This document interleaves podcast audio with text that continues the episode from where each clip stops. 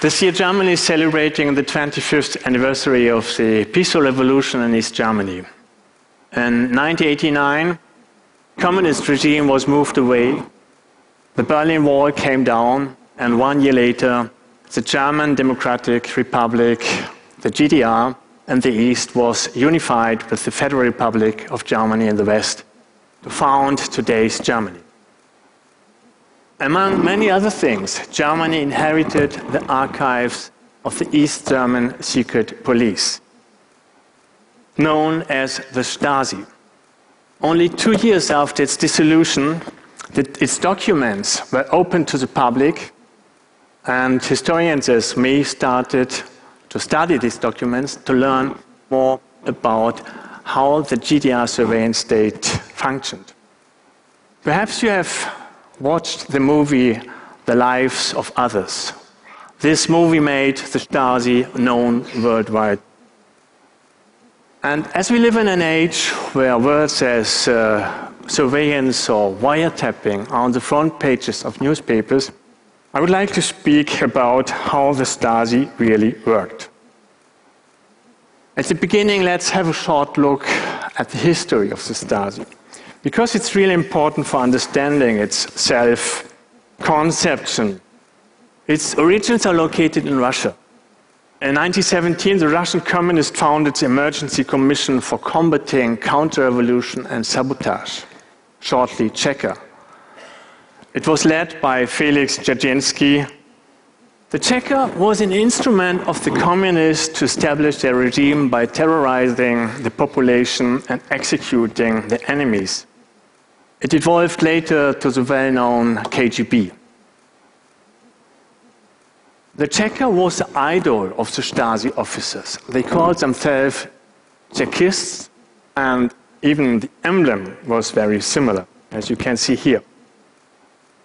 In fact, the secret police of Russia was the creator and instructor of the Stasi. When the Red Army occupied East Germany in 1945, it immediately expanded there. And soon it started to train the German communists to build up their own secret police. By the way, in this hall where we are now, the ruling party of the GDR was founded in 1946. Five years later, the Stasi was established, and step by step, the dirty job of oppression was handed over to it. For instance, the central jail for political prisoners, which was established by the Russians, was taken over by the Stasi and used till the end of the communism. You see it here. At the beginning, every important step still took place under the attendance of the Russians. But the Germans are known to be very effective. So the Stasi grew very quickly. And already in 1953, it had more employees than the Gestapo had, secret police of Nazi Germany. The number doubled in each decade. In 1989, more than 90,000 employees worked for the Stasi. This meant that one employee was responsible for 180 inhabitants, which was really unique in the world. At the top of this tremendous apparatus, there was one man, Erich Mielke. He ruled the Ministry of State Security for more than 30 years. He was a scrupulous functionary. In his past, he killed two policemen not far away from here, who in fact personalized the Stasi. But what was so exceptional about the Stasi? Foremost, it was its enormous power because it united different functions in one organization. First of all, the Stasi was an intelligence service. It used all the imaginable instruments for getting information secretly, such as informers or tapping phones, as you can see it on the picture here. And it was not only active in East Germany, but all over the world. Secondly, the Stasi was a secret police. It could stop people on the street and arrest them in its own prisons. Thirdly, the Stasi worked as a kind of public prosecutor. It had the right to open preliminary investigations and to interrogate people officially. Last but not least, the Stasi had its own armed forces. More than 11,000 soldiers were serving in its so called Guards Regiment, which was founded to crash down protests and uprisings. Due to this concentration of power, the Stasi was called a state and the state. But let's look more and more details at the tools of the Stasi. Please keep in mind that at that time the web and smartphones were not yet invented. Of course, the Stasi used all kinds of technical instruments to survey people. The telephones were wiretapped, including the phone of the German chancellor and the rest, and often also the apartments. Every day, 90,000 letters were being opened by these machines. The Stasi also shadowed tens thousands of people using specially trained agents and secret cameras to document every step one took. On this picture, you can see me as a young man just in front of this building where we are now photographed by a Stasi agent. The Stasi even collected the smell of people. It stored samples of it in closed jars, which were found after the peaceful revolution. For all these tasks, highly specialized departments were responsible. The one which was tapping phone calls was completely separated from the one which controlled the letters. For good reasons.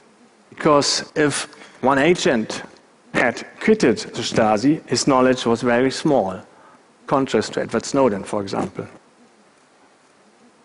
But the vertical specialization was also important to prevent all kind of empathy with the object of observation. The agent who shadowed me didn't know who I was or why I was so right. In fact, I smuggled forbidden books from West to East Germany. But what was even more typical for the Stasi was the use of human intelligence, people who reported secretly to the Stasi. For the Minister of State Security, these so called unofficial employees were the most important tools. From 1975 on, nearly 200,000 people collaborated constantly with the Stasi, more than 1% of the population. And in a way, the minister was right, because technical instruments can only register what people are doing. But agents and spies can also report what people are planning to do and what they are thinking. Therefore, the Stasi recruited so many informants. The system of how to get them and how to educate them, as it was called, was very sophisticated. The Stasi had its own university, not far away from here, where the methods were explored and taught to the officers. This guideline gave a detailed description of every step you have to take if you want to convince human beings to betray their fellow citizens. Sometimes it's said that informants were pressured to becoming one. But that's mostly not true. Because a forced informant is a bad informant. Only someone who wants to give you the information you need is an effective whistleblower. The main reasons why people cooperated with the Stasi were politi political conviction and material benefits. The officers also tried to create a personal bond between themselves and the informant. And to be honest, the example of the Stasi shows that it's not so difficult to win someone to betray in order to betray others. Even some of the top dissidents in East Germany collaborated with the Stasi, as for instance Ibrahim Böhme. In 1989, he was a leader of the peaceful revolution and he nearly became the first really elected prime minister of the GDR until it came out that he was an informant. The net of spies was really broad. And nearly every institution, even in the churches or in West Germany, there were many of them. I remember telling a leading Stasi officer, if you had sent an informant to me, I would surely have recognized him. His answer was, We didn't send anyone, we took those who were around you.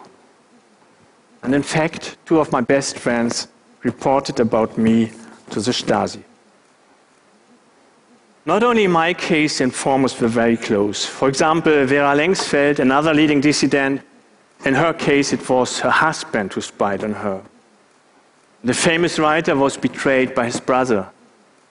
This reminds of the novel 1984 by George Orwell, where the only apparently trustable person was an informer.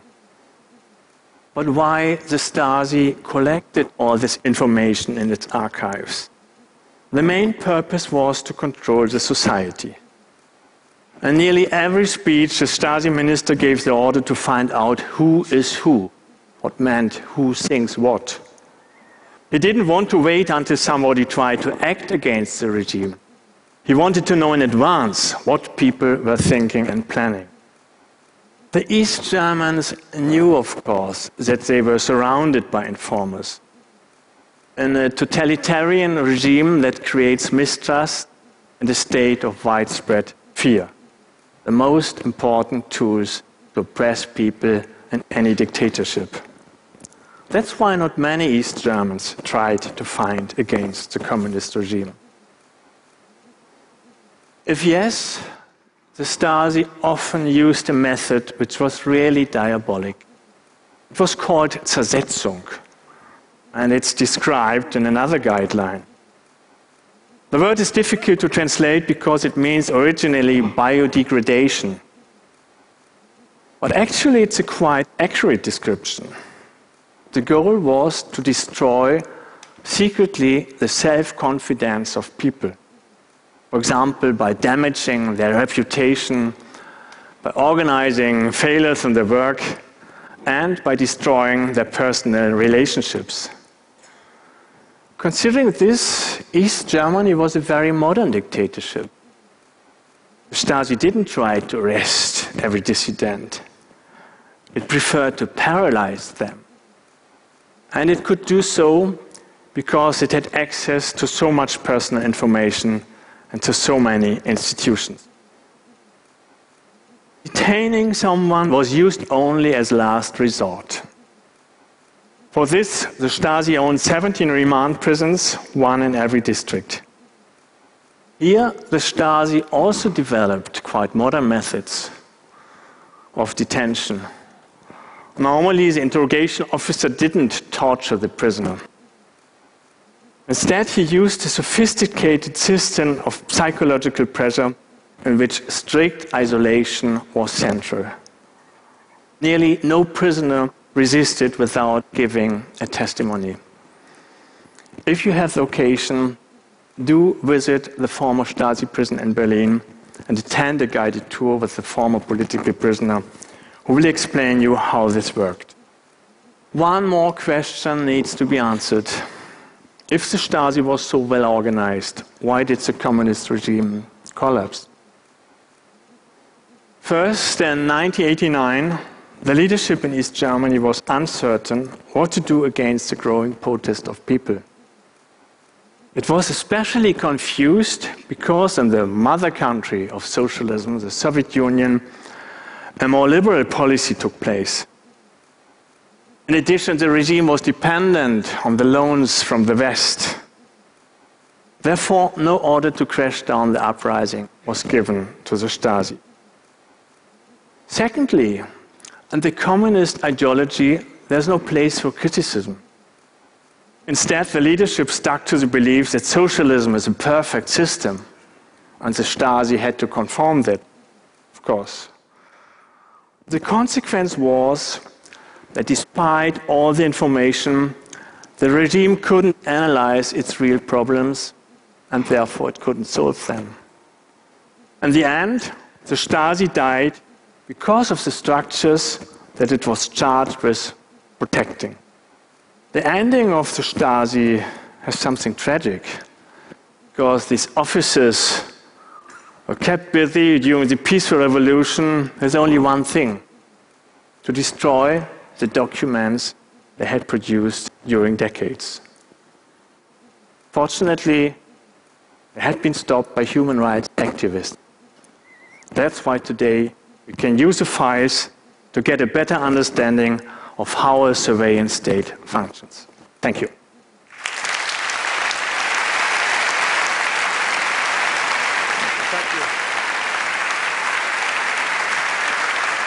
Thank you. Thank you very much. Thanks. So, Hubertus, I want to ask you a couple of questions because I have here the Spiegel from last week. My Nachbar NSA, uh, my neighbor the NSA. And you just told us about my neighbor, the spies, and the informant from Eastern Germany. So there is a, a direct link between these two stories, or there isn't. What's your reaction as a historian when you see this? I think there are several aspects to mention. At first, I think there's a difference from, for why you are collecting this data. Are you doing that for protecting your people against terrorist attacks, or are you doing that for oppressing your people? So that makes a fundamental difference. But on the other hand side, also in a democracy, this instrument can be abused. And uh, that is something where we really have to be aware to stop that, and that also the intelligence services are respecting the rules we have. The third point, probably, we, we really can be happy that we live in a democracy, but because you can be sure that Russia and China is doing the same. But nobody speaks about that because nobody could do that.